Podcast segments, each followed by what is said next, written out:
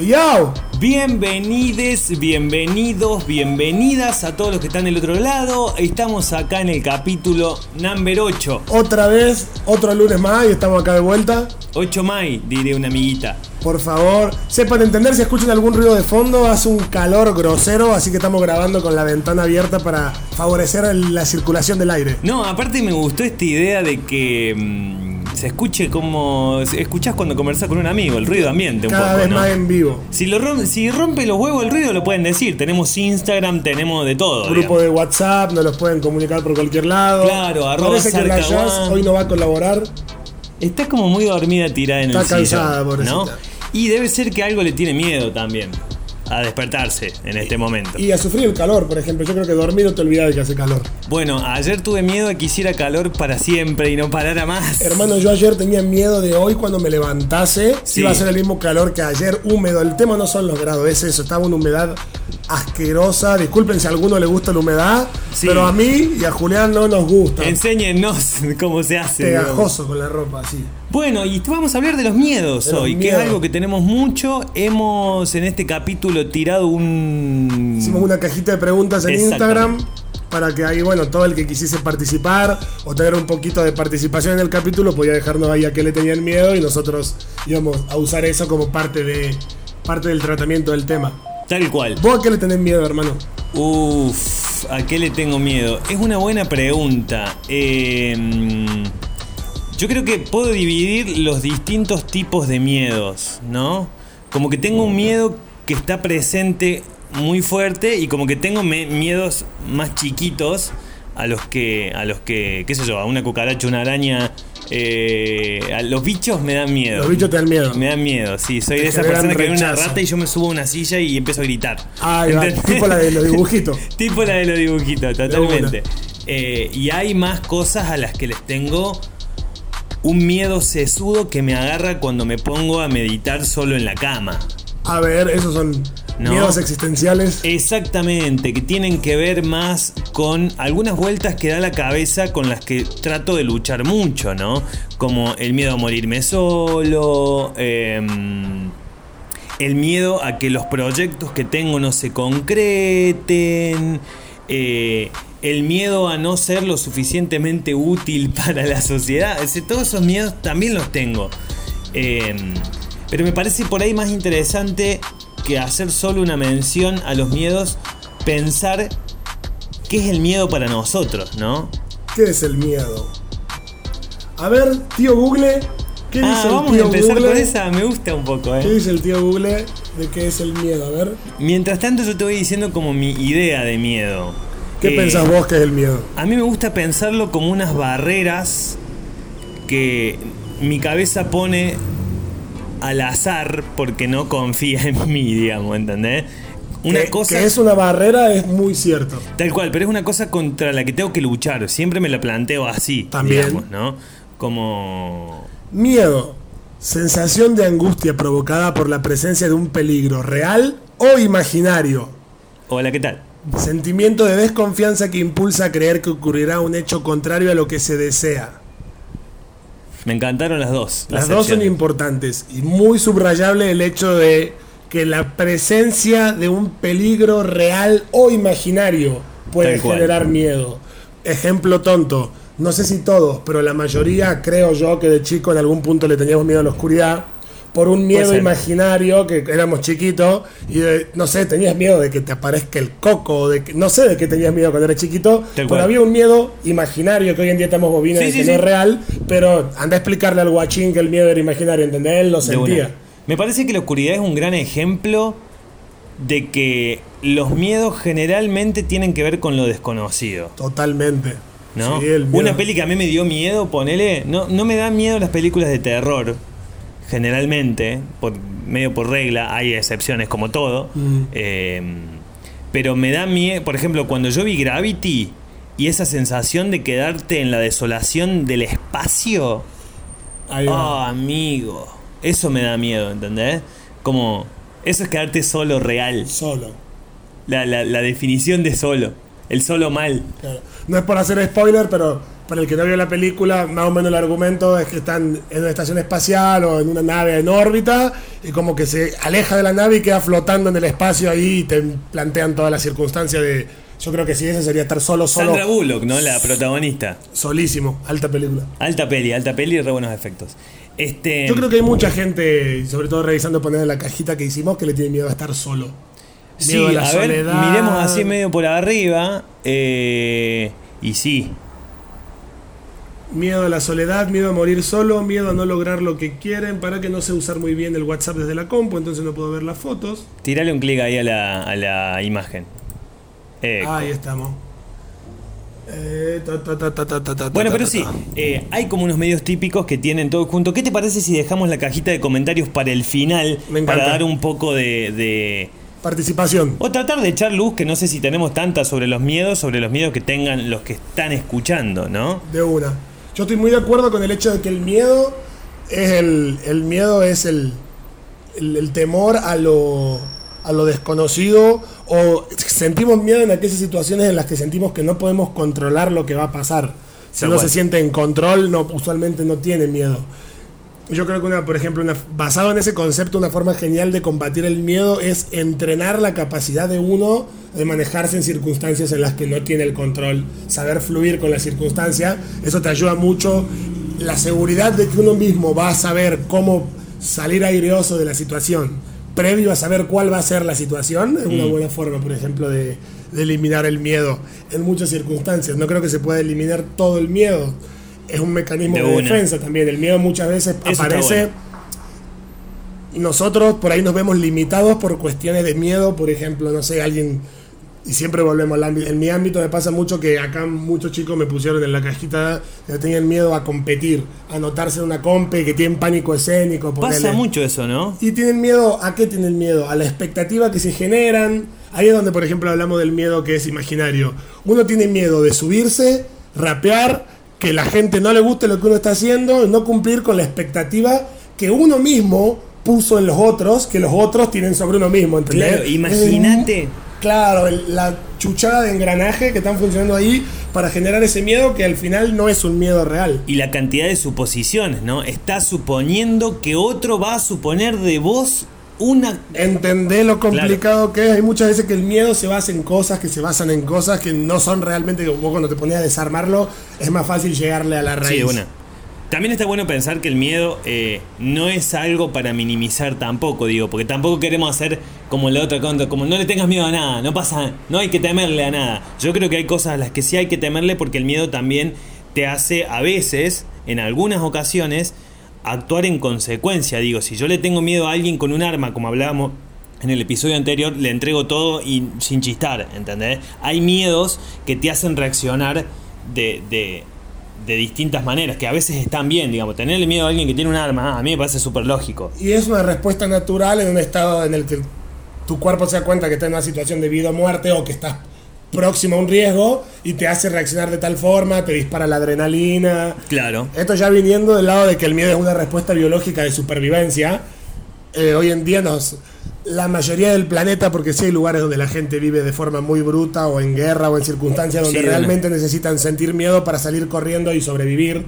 Países en guerra, pero nosotros en el, el privilegio que tenemos, mal que mal no nos vemos en circunstancias de que, te afecten directamente tu seguridad física o tu integridad física, en las que necesites esa respuesta biológica del miedo. Hoy en día nos vemos expuestos en nuestro concepto, contexto mucho más a un miedo psicológico por ahí, miedo social, miedo de qué va a pasar en tal circunstancia.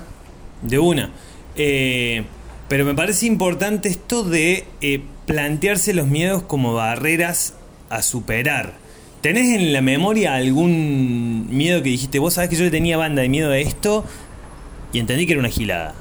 Y cuando empecé a rapear, a anotarme a competir, que me llamen, que me den tiempo y que la gente en una ronda escuchándome rapear a mí. El otro día Oh, me qué miedo mostraste... cuando empecé. Mi primera batalla Dios de la historia. mío, la cara de miedo de ese chico. Guacho, y la pasé bien, sonreí todo, pero hasta en la, en la vida real me, yo me acuerdo que me estaban temblando las piernas. Y en ese momento a mí me daba pánico. Yo dije, no, y si me trabo, y si. Hoy ya no puedo pensar en los y si porque ya lo superé, ¿entendés? Claro, pero en ese claro. momento sí me daba miedo. Y yo decía, no, y. Y hasta el momento en el que me dio miedo yo a conciencia, porque fui, me anoté y lo hice todo, mi cuerpo estaba sintiendo miedo, aunque yo estaba tratando de entrenarlo para que no, porque me temblaban las piernas y las circunstancias me generaban miedo. Pero Qué me, bueno. me antepuse y ya después fue como que, bueno, ya si lo vas a hacer 25 veces a la semana, hermano, no te va a dar más miedo. Y como que lo fui entrenando y se salió. Por eso sí me daba miedo. O por ejemplo, miedos, entre comillas, cuando uno se va de la casa o cambias de tu etapa en la vida, vivías con tus papás, ya no vivís más con tus papás. Claro. Empezás a enfrentar circunstancias eh, en las que no sé si es miedo, miedo puramente decir me da terror, pero sí el hecho de, de no saber cómo manejar cierta o cual circunstancia que te lleva a ponerte en situaciones en las que vas a decir, uy, me habré equivocado con lo que hice, Bueno. lo estaré haciendo bien. Hablando de eso, yo en 2019 tuve un re miedo que tiene que ver con que, que desembocó en este podcast también, que fue, che, voy a dejar de laburar de esto que laburé un montón de tiempo. Los oyentes ya ma- más, eh, veteranos saben de lo que estamos hablando. Claro, del capítulo 1. Capítulo uno. Pero claro, saliste de. venías de años de. Y, si me, y todavía lo tengo a veces, ¿no? De, y esto que estoy haciendo, ¿me va a terminar por dejar vivir? Digamos, uno tiene cuentas que pagar, tiene eh, necesidades monetarias también. Eh, ¿Me va a terminar, porque hoy no me genera plata nada, pero me va a terminar redituando? ¿Estoy haciendo las cosas bien? ¿Habré apostado bien por esto? Eh, y yo creo que por mucho tiempo, si bien era una decisión que tenía tomada, eh, no la ejecutaba porque tenía miedo, digamos, ¿no?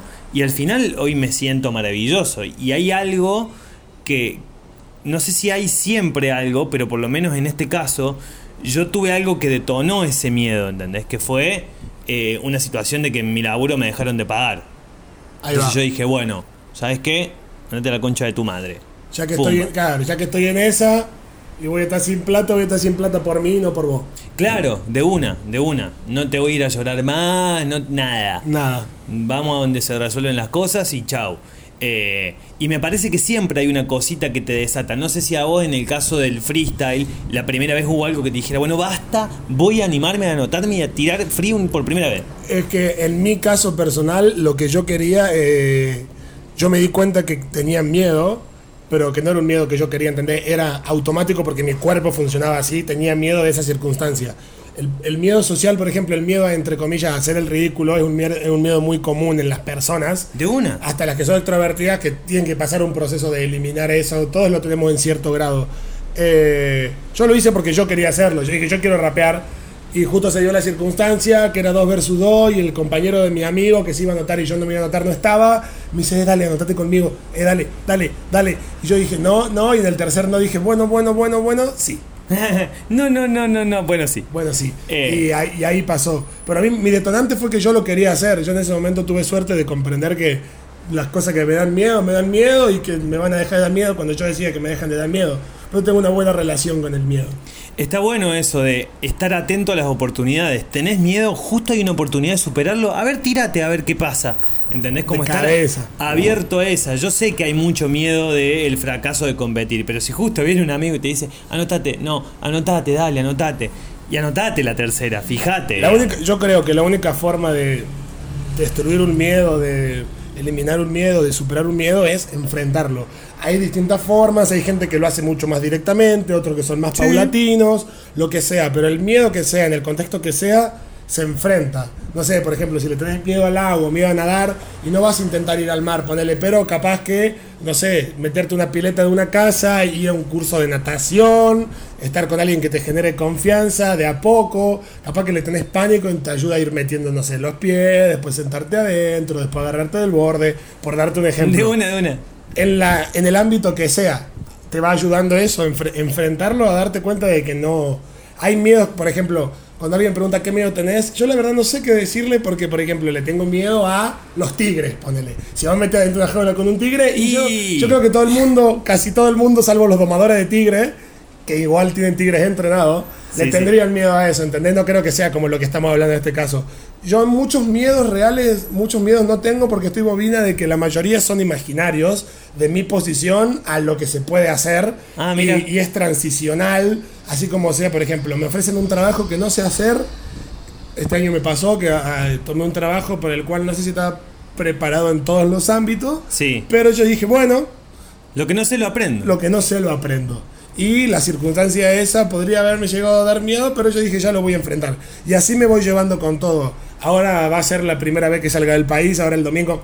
No la primera vez, pero la primera vez que salgo solo a hacer la mía. Ah, pará, este podcast, se- ustedes lo están escuchando y Sarca no está en Córdoba. Ayer- hoy es lunes, cuando está saliendo el podcast. Yo ayer ya me, me tomé un avión para Chile, así que en este momento les mando un besito desde Santiago de Chile. Voy a estar Obvio, ahí. quédense tranquilos que en el tiempo de Sarca en Chile vamos a grabar prudentemente un par de capítulos y los van a tener igual. van a estar siempre. Pero, por ejemplo, yo nunca salí del país solo. eh, Altos miedos, amigo. Nunca fui a. No, no competí en otros países, no nada. Y yo ya decidí que yo voy a ir, que voy a estar ahí, que me va a ir bien, que voy a conocer gente que me va a hacer el aguante, que va a hacer que mi estadía sea amena. Después de ahí tengo una internacional en Neuquén en, en febrero, el 8 de febrero, así que yo desde el domingo. Ah, ¿de Chile te vas a Neuquén? Me voy a Neuquén y de Neuquén a Córdoba voy a bajar mochileando y voy a hacer lo que la vida me depare. Y ahí tenés otro miedo, el miedo te- a la vida mochileando. Ahí estás en otra, claro, ¿entendés? Entonces, yo en esta circunstancia puedo decir que yo no siento miedo porque yo estoy, tengo confianza plena en que siempre decimos con una amiga que vamos a sobrevivir. Siempre vas a sobrevivir, salvo una vez. Una vez no, que va a ser la. Pero es una. es una, amigo. ¿entendés? Ustedes piensen eso. Si vas a hacer algo y te vas a morir, y bueno, te moriste, ya se acabó el drama. Y si no te vas a morir, sobreviviste, hermano, hermana, hermana, lo sobreviviste. Entonces yo voy con esa, confiado en que lo voy a pasar bien y que voy a estar expuesto a la circunstancia que me toque, ¿entendés? Por más recaudos que uno tome, yo voy a estar poner en la ruta haciendo dedo y va a pasar lo que tenga que pasar. Y si De se larga a llover y me empapo, va a pasar. Y si te toca caminar 10 kilómetros, Y si me levanto una familia repiola o una persona zarpada también, Sí, y sí, sí, de una. yo voy confiando en eso de, la- de las circunstancias, de, de saber que la mayoría, si bien hay riesgos que son Mm. reales, que mis miedos sean- no sean reales, ¿entendés? me gusta esto que acabas de hacer, que es como, tengo miedo a esto, voy a llevarlo a la realidad, voy a sopesar todas las instancias a ver si ese miedo es real o Y imaginario. llegar a la conclusión. Eso es lo que me permite a mí por tratar de hacer. Cuando empezamos a hacer el podcast, por ejemplo, muchas personas hubiesen tenido miedo Sí. a lo que iban a decir, qué iban a opinar. Y me ha pasado en las competencias, me han, me han dicho, no, porque vos, Sarka, hace un podcast, su historia de buen día. Debe haber gente que piensa que soy un rarito, ¿entendés? O un random. No me lo dicen, porque esa gente no me lo dice, ¿entendés? O un fake, o que no pensás o nada de lo que decís, o lo claro. que sea, ¿entendés? Pero yo superé ese miedo diciendo, bueno, a mí lo que ustedes piensan me chupa un huevo, voy a hacerlo, más allá de lo que la gente pueda pensar, de lo que puedan opinar, de lo que pueda llegar a ocurrir. Claro, esa, me voy a preocupar por lo que dice Alguien Juan que Pérez no conozco, claro, con tres seguidores. Claro, una persona que no tiene, no sabe de tu vida, que no es importante para vos, Sí, al bajo, ninguna- claro. ningún ámbito. ¿Por qué permitirías que esa persona te implante un miedo en el cerebro, ¿entendés? De decir, oh, ¿qué van a opinar de mí? La vecina de acá a la vuelta que no sé ni cómo se llama. Ya está. Lo mejor para olvidar ese miedo es saber que, aunque todas las personas que te digan cosas, te digan cosas buenas, igual hay gente que vos no conocés que piensa en vos y que piensa cosas malas de vos, que vos no lo sabés. Por ende, la gente que piensa cosas malas de, malas de vos, que vos sí las sabés, no tienen por qué afectarte, ¿entendés? Nunca va a poder dejar a todo el mundo contento. No tiene sentido preocuparse por, por algo que es imposible, ¿entendés? Sí, de última no nos podemos preocupar por todo porque nuestra energía es limitada. Entonces ¿Entendés? preocupémonos por lo que nos afecta más, Y digamos. por lo que por aquello que podemos controlar. Yo puedo Claro, controlar la opinión claro. de Juancito Pérez sobre mi podcast, mi canción, mi partido, mi receta, mi video, mi lo que sea. No, puedo hacer el contenido de la forma que yo más sienta que lo estoy haciendo de verdad, con sentimiento, que yo estoy transmitiendo lo que quiero transmitir. Sí. Y la otra, al que le guste, bienvenido sea, a todo lo que esté escuchando, bienvenido sea, y a quien lo escuche y no le guste, también para esa persona no era, pero lo hacemos para las personas, así sea para vos y para mí, ¿entendés? Para sí, sí, nosotros sí. dos, De que- hecho, cuando a un podcast no le va bien, no nos rompemos la cabeza diciendo, no, no nos sentamos en un rincón y decimos, no lo vamos a hacer más. para nada. Sino que es como también una manera de yo quiero hacer esto y ojalá funcione. y hay que ser constante. Hay que ser constante. Tal cual. Muy importante para enfrentar los miedos. Pero a veces no crees también que los miedos son un indicativo de guarda que capaz que esto no te gusta. Digo, porque ha, ha habido muchos miedos que he tenido eh, a cosas que cuando las hice dije, ah, ves por esto le tenía miedo, porque en realidad no me gusta hacer esto. Puede ser. Puede ser que sea una, una forma. Yo creo que el, mi- el miedo siempre te separa de algo. Como que es una Ah, barrera entre vos y hacer tal cosa. Vos tenés el, el miedo a a lo, que- a lo que sea y por ese X motivo la, la circunstancia te da miedo. Yo creo que siempre que uno quiera hacerlo y te da miedo, pero querés hacerlo, hay que intentarlo. Después si lo intentás y no, o como vos decís, mirá, me pasaba tal cosa, Claro. o, no sé, un miedo que yo tenía se volvió real. Capaz que una cosa que yo pensé que podía llegar a pasar pasó, ¿entendés? Pero que lo importante es, no es que el miedo no exista o no tenerle miedo a nada. Valiente no es aquel que no tiene miedo, sino aquel que lo enfrenta, dicen por ahí. Claro. Eso es importante. Entonces yo creo que si lo probás una vez y después no te da, no te gusta, no te agrada, eso está perfecto. Lo importante es que el, que el miedo no sea lo que te frene. Tampoco es que tenés que hacer todas las cosas de las que tenés miedo. Nadie te lo, nadie te lo dice. Capaz Pero por ahí tenés- está bueno llevarlo a un plano de la realidad. A ver esto que yo le estoy llamando miedo, porque también pasa, como nos pasó con, con discusión en el segundo capítulo, que la gente tiene, que todos tenemos, hay que dejar de decir la gente, viste que la gente, uno dice la gente como si fuera otro, Eh, que a veces uno le pasa que, que le pone la palabra miedo a cualquier cosa, ¿no? Por ejemplo, sí. Y en realidad no es miedo, es que no tenés ganas, en realidad es- no es miedo, es que no lo querés hacer, y, y el miedo es asumir que no lo querés hacer. Eso es muy importante. Es decir, no, a mí me da miedo. Por ejemplo, no sé, lo voy a hablar en mi contexto. A me pasa mucha gente que me dice, a mí me da miedo competir, me da miedo tal cosa, me da miedo lo que sea.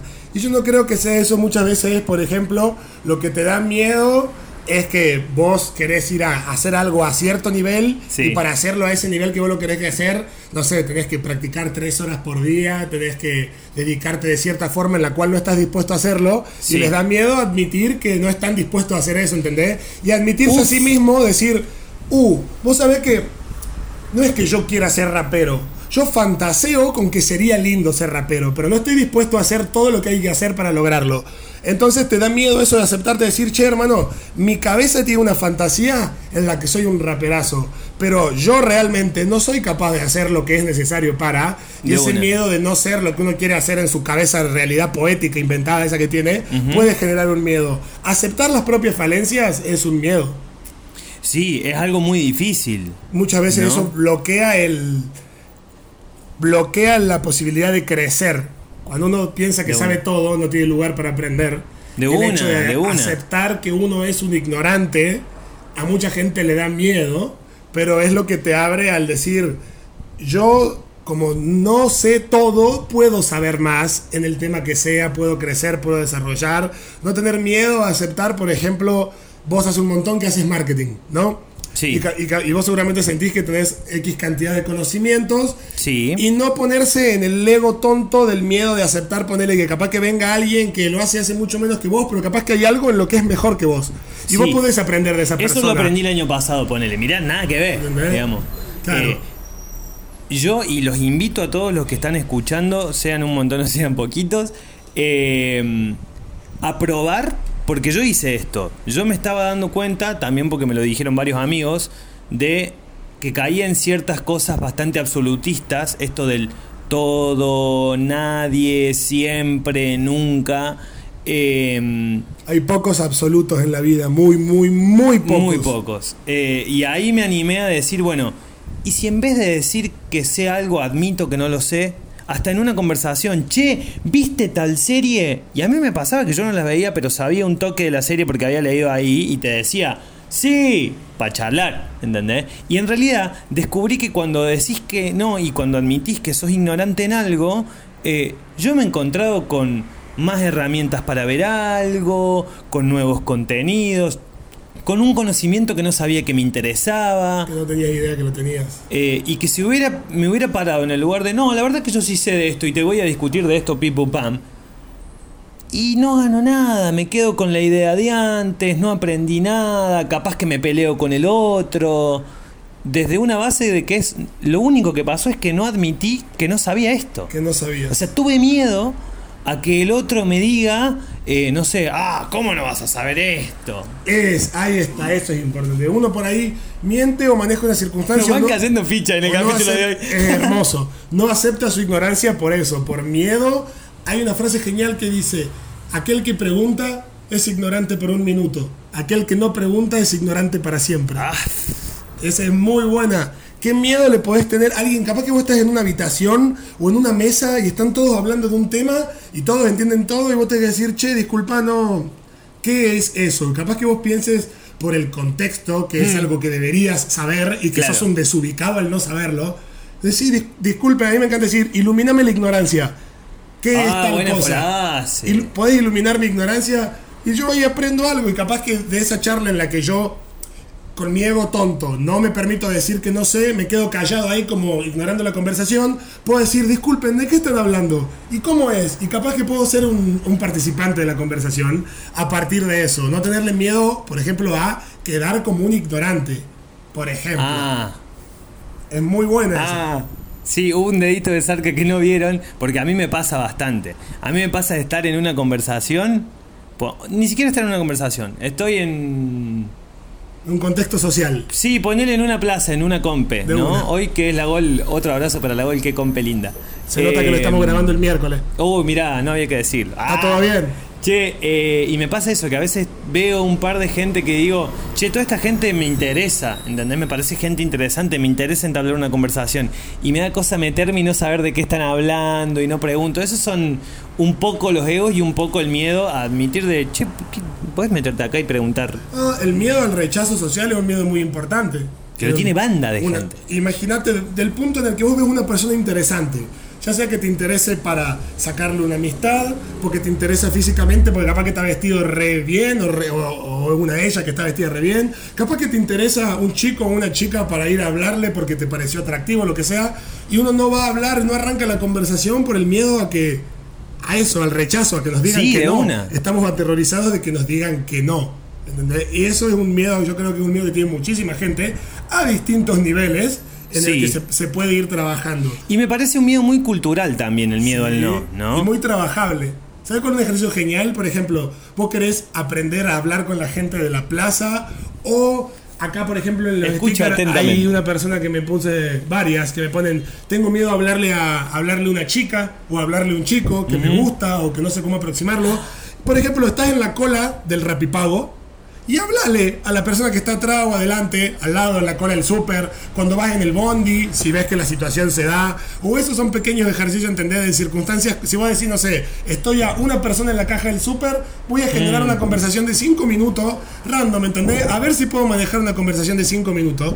Que de última, si se te pone incómoda o si no sabes cómo seguirla, y te das vuelta y total estaba en la caja del súper, ¿entendés? Pago lo mío y me voy. Son los grandes beneficios de una ciudad para los que viven en ciudad. Totalmente. Eh, y podés mandarte una conversación y si no pasa nada te das vuelta y seguís el, por la otra góndola del súper. No sé. Ahí es donde vas a aprender, en realidad. Porque cuando, si vos intentás hacer la conversación y te sale bien, Mm. y la conversación fue cómoda y en ningún momento te hizo sentir incómodo, te estuviste manteniendo en la misma zona en la que yo estabas. Cuando vos lo intentes hacer y veas que la otra persona como que te tira la sonrisita del, "Hmm", como estoy siendo simpático con vos, pero no me interesa hablar con vos. Y dice, uh, bueno, y aprender a aceptarlo, ¿entendés? No, no copé por ese lado. Listo, está todo bien. No, no, no machacarnos con Sí, ese, sa- con ¿Sabes ese qué miedo me también. pasa con esa, con esa idea? Cuéntame. Que a veces tengo la sensación de molestar el espacio personal del otro. Y me parece que ahí hay una clave muy importante que es dejar fluir la cuestión. Si te parece que no da... o Obvio, siempre sujeto, Claro. como dijimos recién, capaz que vos vas en el bondi y ves que la persona de al lado, no sé, va mirando pelotudeces o miró para tu lado y cruzaron la vista dos, tres veces, Claro. o pasa algo, da. Si vos ves que la otra persona está escribiendo mensaje o está sentada con los auriculares, No le va a preguntar, discúlpame, ¿a quién le estás mandando un mensaje? No. no, no, no, a mí el otro día una amiga me contó, me dice, yo estaba sentada en el bondi viniendo para Carlos Paz y estaba escuchando música y el chabón que está sentado al lado mío me sacó el auricular de la oreja y me empezó a hablar. ¿Entendés? el chabón le- Eso sí es invasión del espacio personal. sí. Y aparte, para el que no lo sepa, el auricular es una barrera social. Quien la tiene puesta no quiere que le hable, ¿entendés? Por eso se puso los auri. No tiene intenciones Mínimo. de hacer una conversación. Eso, pero Está en esa. sí me voy a poner taxativo en algo, que es, ¿querés conversar? Bueno, si, si ves señales, podés intentar conversar, pero me quiero poner taxativo en esto. No toquen a nadie que no conozcan. ¿Viste la gente que no te conoce y viene y te abraza de atrás? Y, o no sé, yo soy de los que dicen, no toques a nadie que no conozcas. Hay que respetar mucho el espacio personal de la gente. Capaz que vos no estás escuchando esto, pero hay gente que le da miedo eso. Hay gente que le da, Posta, que le da a mí miedo. me da re miedo que me toque alguien que no toque conozco. que lo toque alguien. El otro día me pasó con, en una competencia. Competencia. so- soy de Porque somos Córdoba. Soy de. Córdoba, aunque no se note, soy de Córdoba. Y estaba con una amiga. Y yo venía de atrás, estaba montando un grupo. Mm. yo le, le agarro y le paso, la, le paso la mano por el brazo. Y como que le dejo los fríos, miró para atrás asustado. Y después me dice, ah, sos vos. Pero me dice, yo no sé, porque estoy en un contexto, en una compe, rodeado de un montón de personas que desconozco. Claro. Me tocan y a ella le, le resultó chocante, ¿entendés? Sí, sí, y, sí. y está bien, porque la- uno tiene esos mecanismos. Por las dudas uno siempre tiene, sobre todo si estás tratando de generar, por ejemplo, una conversación con alguien que no sabes cómo va a reaccionar, una muy buena forma de eliminar los... Porque también capaz que vos tenés miedo de arrancar una conversación con esa persona y esa persona de la cual vos tantas ganas tenés que de generar una conversación, tiene miedo de hablar con un desconocido. O, También. ¿entendés? Miedo no pánico, sino decir como, uh, ¿cómo voy a manejar esta circunstancia? Entonces el lenguaje corporal, ponele de si viene alguien, de no agarrarlo de sorpresa, de que de la otra persona me vea llegar, vea que me voy dirigiendo hacia ella, que tengo buena intención, cuando estoy a una distancia, no sé, sonreírle o algo, decirle discúlpame de, de forma que sea todo muy claro para que la otra Sí. persona note que mis intenciones son... ¿Sabes qué me parece que es importante en esto y ¿Qué que a vos te sale mucho? Que es ser honesto, ¿entendés? Por ejemplo, si hay alguien con quien vos querés conversar, ya sea porque te parece una persona interesante, porque te gusta o por lo que sea, Por el motivo que sea. Y no se te ocurre nada, es mucho más honesto decirle, ¿sabes que quiero hablar con vos y no te conozco, entonces no sé? Corta. que decirle, eh, qué linda remera que tenés, cuando ni siquiera viste qué remera es. Por ahí hay como un, siento que tenemos todos como un preset de, ay, me gusta esta persona, ¿qué le pregunto? Y le puedo preguntar esto, esto o esto, Claro, en vez de lo que de la- realmente querés saber. Usar líneas de entrada, ¿sí? ¿Entendés? Esas cosas. Sí, sí, las Claro. pick-up lines. Eh, pick-up lines. Nada, eh, bienaventurados sean los borrachos que pueden verte pasar dos veces. ¡Ah! No, entendés que- de mierda. Claro. Hola, ¿cómo va? ¿Qué onda? Que la cir- no te podemos dar ejemplos. El ejercicio justamente es eso. Claro. Que uno lo vaya intentando. Hay gente que se le da mucho a hacer sociales, que es muy que es fácil para esas personas hacer sociales. Sí. Hay otras personas que no tanto. Eso, ir probándolo, ir intentando y tratar uno. Nunca se sienten a inventarse un personaje de vos decir. Porque ahí volvemos a hablar del tema de los supuestos. Yo miro a una persona. Supongo cómo es esa persona. Supongo, por la imagen que yo tengo, que es una suposición de cómo se ve a cómo es, supongo qué tipo de personas le agradarían y me pongo a actuar en ese personaje que yo creo que ella cree que le va a gustar. Yo no lo puedo creer, lo hace tanta gente, amigo. Y, y por ahí cuando uno lo hace en su cabeza no suena tan loco, pero cuando hace el análisis verbal que acabo de hacer yo, se vuelve y vos decís, estás actuando con un personaje sobre un supuesto, sobre un supuesto de un supuesto. Es que ya hay psicópata. también. ¿Entendés? Está re loco. Y aparte de esas cosas no se pueden mantener en el tiempo. Yo prefiero mucho más ir sinceramente con mis verdaderas intenciones a una persona. eh, y mis verdaderas intenciones, muchachos y muchachas, no significa que si yo, por ejemplo, tengo la intención de que quiero, no sé, generar una conversación porque una persona me pareció atractiva, decirle, che, sos re linda, sos re lindo, estás re bueno, algo así, capaz que sos re chocante, ¿entendés? Capaz que también hay gente que le gusta. A lo que yo voy es de no hacerse un personaje uno, actúa como actúas vos. Prefiero no gustarle a alguien por ser como soy, y sí gustarle a Sí. quienes les agrade, que gustarle a personas por no ser como soy, porque esas las mentiras no se pueden mantener. Les puedes mentir a una persona durante mucho tiempo, le puedes mentir a muchas personas durante poco tiempo, pero no puedes engañar a todos todo, el, Todo el tiempo. tiempo. Si vos de repente te ves inventándote una circunstancia para agradarle a tal persona y después justo la vida te lleva a juntar a esa persona con otro círculo de gente que te gusta con la que no sos de esa misma forma, Lo hago mucho en mis cumpleaños. Ahí saltan los famosos que te das cuenta que tal persona no es así, no es con una como con otra, y vos decís, ah, ¿y cómo sos al final? Y cuando estás conmigo te comportás así, y terminás decepcionando a una de las dos partes porque conocen fases distintas tuyas y no sos De capaz de actuar igual. Entonces, Ser coherente con uno, inclusive eh, ser coherente con la presión social de conversar que veníamos hablando y con la sociabilización o tu capacidad de sociabilizar. Eh, como por ejemplo, ¿no tenés ganas de charlar con nadie? Y no pasa nada, no charles con nadie. O sea, tampoco está mal la soledad en un punto de, de estar solo es algo malo, tenés que hablar con alguien. no, y hay gente que le tiene miedo a decirlo, hay gente que por ejemplo tiene miedo a no quieren salir, lo llaman, che, vamos a tal lado y tal y tal y tal y tal, y vos te querés quedar en tu casa. Y le da miedo a decir, no, me quiero quedar en mi casa, ah, sos un forro, sos una aburrida, ¿por qué no salís nunca con nosotros? Respetame, Dale. claro. Si tenés, si tenés que quedarte en tu casa, si tenés que decir no, no me gusta, no quiero, no me parece, la verdad creo que no, no me siento cómodo, cómoda, decilo, está todo re bien. Claro. A Es como ¿podemos- más ¿te sencillo. pinta que veamos a qué le tiene miedo a la gente? Me pinta que veamos a qué le tiene miedo a la gente. Quiero prometer algo, que es que en algún momento voy a hacer para Instagram un video con todas las frasecitas que van que vas diciendo. eh, Los punchlines. Que, con todos los punchlines que vas diciendo a medida que vamos conversando. Debe de estar re bueno. ¿no? Miedo a hablarle a una chica. Es una estupidez, pero sí se me hace muy difícil si es que no la conozco. Es Bueno. lo que hablábamos recién. Capaz que una forma de eh, eliminar ese miedo sería tratar de generar una circunstancia, ver cómo me puedo acercar sin ser cringe ni creepy, de tratar de generar un foco de, acercamiento y para tratar de, más que nada, es eso, enfrentar el miedo a- al rechazo.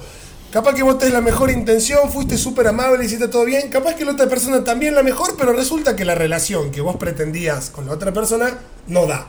Y siempre tratando de ser honesto con vos y tratando de ver qué le está pasando al otro con eso. ¿entendés? Eh, el otro se está sintiendo asustado, eh, me estoy desubicando con el otro, el otro me dio alguna señal de, de, de que quiere dialogar o está en otra y estoy interrumpiéndola o me estoy haciendo el pija con esto, ¿entendés? Eso es muy importante también. Ubicarse. Tratar de encontrar siempre el contexto. De Tengo una. miedo a las ratas. Hola. Y a los perros chiquitos. O sea, estoy traumadísimo. Lo de las ratas, hermano, te puedo asegurar que es un miedo común. Hay mucha gente que le tiene miedo.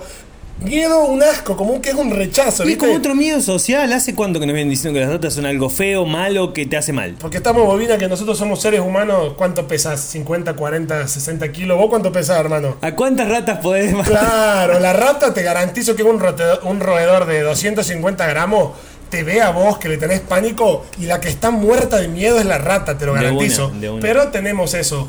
Porque yo creo que, por ejemplo, ese miedo es un miedo natural, capaz que sabiendo que eh, las ratas son un, son un bicho sucio, que está en la basura, que transmite enfermedades, nos genera un rechazo que es un Sí. rechazo que nos puede generar. Pero para mí son esos defensa. miedos a los que no hay que darle demasiada cabida, No, digamos. para nada. Salvo que de repente le tenga miedo a una, una cosa que uses todos los días. No sé, le tengo miedo a los botones, ¿entendés? Como, uh, amigo, la va a pasar mal.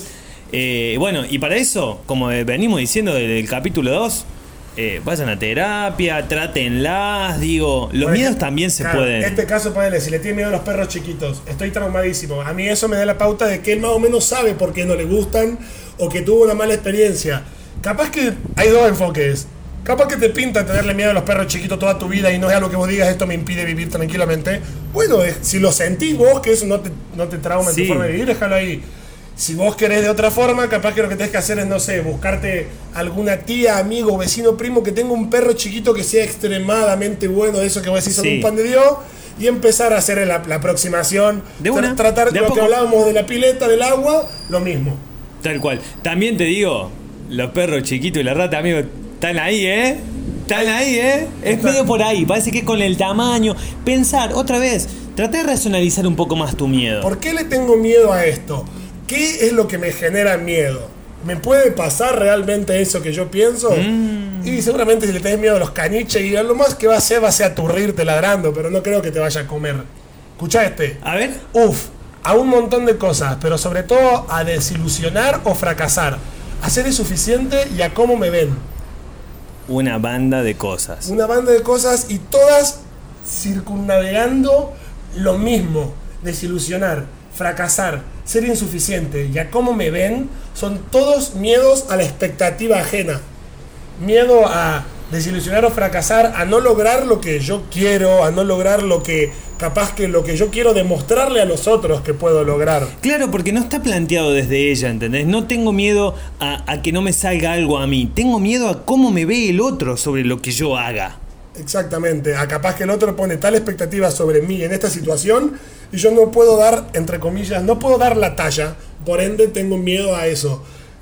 Yo creo que la única persona a la que tenemos que tener, entre comillas, miedo de desilusionar es a nosotros mismos. Yo sé que mientras yo no me desilusione a mí, va a estar todo bien y lo voy a poder enfrentar.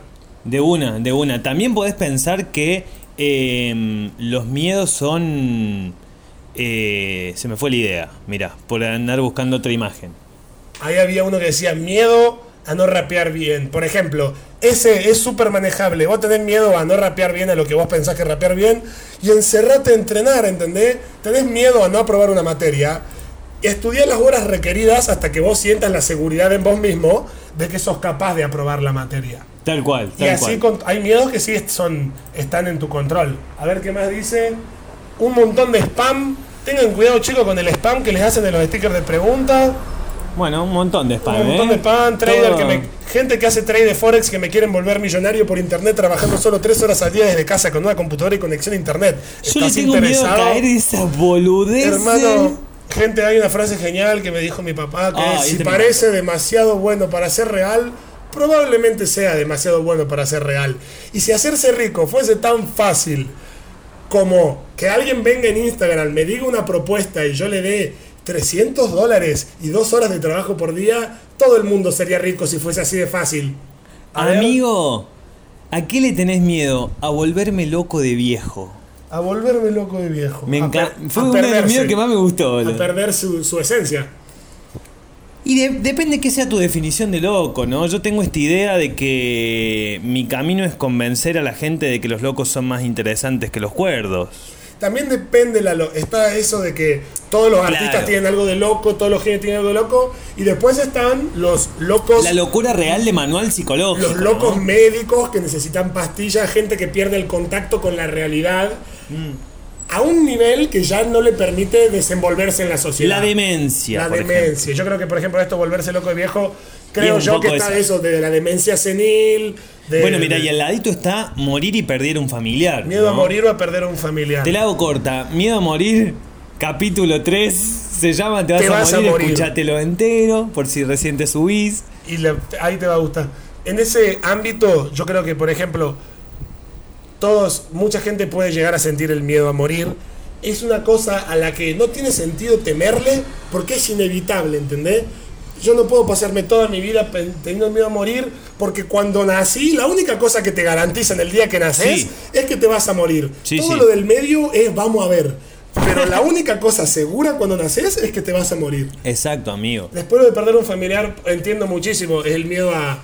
El, bueno, ahí vol- volvemos al, al miedo a sentirse solo. En el freestyle A de fin de año hablamos un poco de a esto perder también. la rutina. A, hablamos de eso del ego, que si un- uno pierde un familiar, el familiar que pierde, ya sea que vos creas que después de la vida hay muerte, eh, después de la vida hay vida. Y hay algo más allá, O no sea, sea que creas que no hay nada, o pienses que vas a reencarnar, o que vas a estar en la eternidad, o en el cielo, o la creencia que tengas, la persona que fallece o que deja este plano, sí o sí va a otra cosa superior o deja de tener los problemas que tenía acá. El que realmente sufre es quien se queda acá por una cuestión de ego, de tener miedo. No sé cómo voy a vivir mi vida sin vos, que antes eras una parte re importante y ahora me da miedo enfrentar todo esto. Yo creo que son cosas que también son inevitables a todos o casi todos nos va a tocar, obviamente a todos nos va a tocar morir y a todos nos va a tocar enfrentar la pérdida de alguien. Sí, es como la diferencia entre depender de alguien y entender que somos seres sociales, pero que no necesitamos de nadie para vivir, que somos autosuficientes y que somos responsables de nuestra felicidad. Exacto, entender eso, que el ser autosuficientes no nos vuelve no nos vuelve seres no sociales y el ser Claro. seres sociales no nos vuelve dependientes de la sociedad. Tenemos poco tiempo y, me- y encontré una que me parece muy clave para terminar, que es, eh, le tengo miedo a no aprender a quererme a mí misma nunca más. Eso es importante. Nos dejó callado, imagínate. Tun, tun, tun. Eh, a mí me parece que aprender a quererse es un camino de toda la vida. Es un proceso, sí. Porque aprender a quererse tiene que estar basado en que no sos igual siempre. Totalmente. Entonces, hoy te querés, mañana cambiaste, tenés que aprender a querer ese que cambiaste, ese que ahora sos. Descubriste una parte tuya que no conocías, intentaste algo nuevo, fracasaste en algo que no habías fracasado nunca, e igual tenés que saber quererte. Sí es un proceso, uno va evolucionando todo, o evolucionando. Claro, creer que uno se quiere y ya está, me parece un error, digamos. Es un proceso medio de todos los días. Es un proceso, claro, hay, y hay que ejercitar el, el músculo de quererse. Y está bueno pensar que también quererse es eh, no poner la vista en el otro, porque muchas veces cuando uno dice, tengo miedo a quererme, por ahí va relacionado a lo físico. ¿Viste? Tengo miedo a quererme gordito como soy, pelado como soy, bajito como soy. Y que eso tiene que ver con la mirada del otro. Quererte a vos es entender que si vos estás conforme con cómo llevas tu vida, ¿qué te importa si el otro piensa que sos más gordito, más alto, más cheto, dudas, menos cheto? No me acuerdo qué número es, pero tenemos el capítulo de que la chupa el que dirán. Para que Es traten, el- ese, traten ese tema. Cuatro, me parece. Sí, es el cuatro. Yo creo que el, el miedo a no quererse, a no quererse uno mismo, parte del lugar en el cual uno no se quiere. El miedo a no aprender significa que yo creo que en este caso la persona está. El miedo a no poder hacerlo significa que lo está intentando, que es algo que busca, la búsqueda de, De del quererse a uno mismo. Yo confío en que sí lo vas a poder lograr y que trates de hacer pequeños ejercicios en circunstancias en las cuales vos sentís que no te querés o no te apreciás o no te cuidás. No tiene que ser solo lo físico. Por ejemplo, yo no me quiero porque siempre que me pasa algo malo, no sé, me atiborro de comida para tratar de ahogar las penas y yo sé que me hace mal. Sí. Porque siento que fumar cigarrillo no es quererme porque me estoy maltratando. Mm. Porque mantengo una relación de la índole que sea con una persona que no me hace bien. Todas esas cosas son no quererse. Aparte de decir, por ejemplo, yo me quiero y subir una foto mostrando tus supuestos, entre comillas, defectos que vos tenés. No, no tiene que ver solamente con lo físico. Yo creo que tratar de eso, de decir, ¿por qué yo siento que no me quiero? De una. ¿Y cómo voy a tratar de hacerlo un poquito más?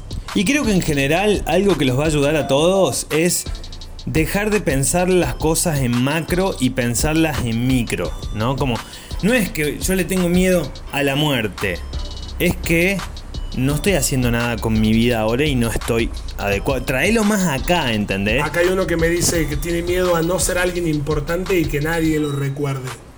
Bueno, la forma de evitar eso es que primero hay que bajar de un pedestal el hecho de querer ser importante del romanticismo este de que ahora todos quieren ser una estrella del internet, que todo el mundo sepa quién son, todos quieren ser famosos y conocidos.